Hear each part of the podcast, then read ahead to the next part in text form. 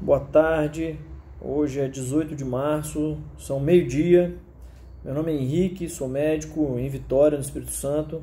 Queria pedir a gentileza de vocês passarem adiante esse vídeo e todos os outros contando informações técnicas e responsáveis, porque eu acredito que só tem um jeito da gente sair desse limbo do coronavírus, é via educação. Bom, é matemático. Eu queria dar dois panoramas matemáticos e a gente vai fazer uma soma desses dois panoramas para vocês entenderem o que está acontecendo.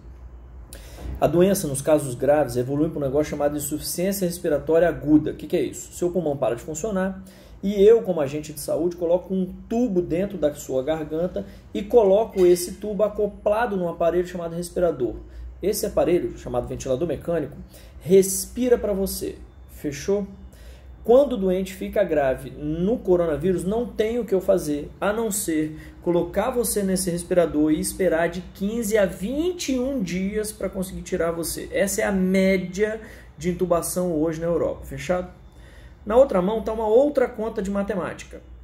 Os doentes ficam graves na mesma proporção que existe doente. Então não, é, não, não tem como eu ter dois doentes e 25 graves. Isso não vai existir vai existir muito doente, muito doente, muito doente, e a quantidade de doente grave que vai precisar do tal ventilador mecânico é proporcional. Quanto mais doente eu tiver, mais doente grave eu tenho. Fechou? Se eu unir essas duas contas de matemática, isso é muito preocupante. Por quê? Porque eu tenho no país X aparelhos de ventilador mecânico. Eu tenho um tanto em Vitória, um tanto em Vila Velha, um tanto em São Paulo, um tanto em Bom Jesus, um tanto em Belo Horizonte. E eu vou ter, se eu não tiver controle da doença, 2x, 3x, 8x de doente grave. Meu amigo, se eu tenho 10 aparelhos e 40 doente grave, eu sinto te dizer, tem 30 que vai morrer. Porque na doença, ela cursa com a necessidade do respirador mecânico. E é um para cada doente. A princípio é um para cada doente. Como é que eu vou fazer? Então, só tem uma única coisa a ser feita: isolamento social. Não tem o que fazer. Meu amigo, não é para ir na igreja, não é para ir no bar, não é para ir na academia, não é para ir no clube, não é para ir para escola, não é para jogar sua pelada, não é para ir dar volta no shopping, não é para ir para praia e também não é para ir trabalhar. Se você pode não trabalhar. Aqui entram dois aspectos importantes. Quem pode ficar em casa, faça esse favor a quem infelizmente não pode ficar em casa diminua a quantidade de gente na rua, porque diminuindo a quantidade de gente na rua, você diminui a quantidade de gente doente. Se você diminui a quantidade de gente doente, você diminui a quantidade de gente doente grave. Se isso acontece, a quantidade de ventilador vai ser suficiente e não vai morrer gente por falta de assistência, que é o que hoje acontece na Itália. Se você tem que trabalhar, necessariamente um metro, um metro e meio de distância das pessoas da sua frente, use para abrir porta, apertar coisa de elevador, encostar nas coisas do ônibus, a sua mão não é dominante. E não coloque, depois de encostar em absolutamente nada, a mão no rosto. Porque se você tiver o vírus na mão e ele encostar na sua mucosa de boca, nariz ou olho, necessariamente você está doente a partir daquele momento. Presta atenção, a doença fica duas semanas sem dar sintoma nenhum.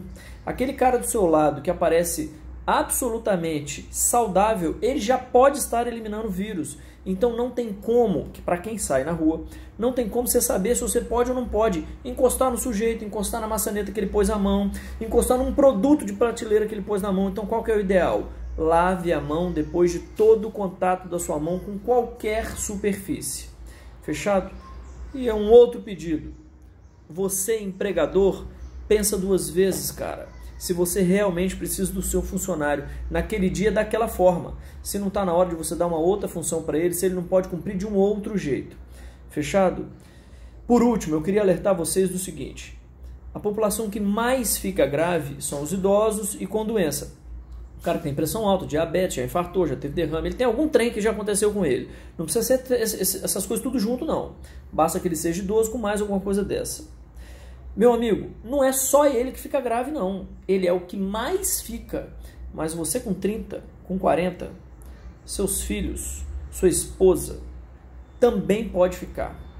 A taxa de doente grave para a idade produtiva economicamente, entre 30 e 50 anos, beira 2 em cada mil. Um em cada mil. Se você for um em cada mil escolhido, não vai ter vaga para você de UTI se você não der um jeito de fazer isolamento social. Por gentileza, pare de sair na rua à toa. Não é férias, isso é extremamente necessário. Esse país está para viver uma epidemia assustadora em três semanas e a gente só tem um jeito de resolver isso através de educação. Não tem remédio, não tem vacina, não tem perspectiva para que isso chegue tão, tão logo e isso não dura duas semanas, dura três meses, dois, três, quatro meses. Essa educação é extremamente importante. Só tem esse jeito da gente fazer os nossos entes queridos não passarem por um, um mal bocado. Boa sorte.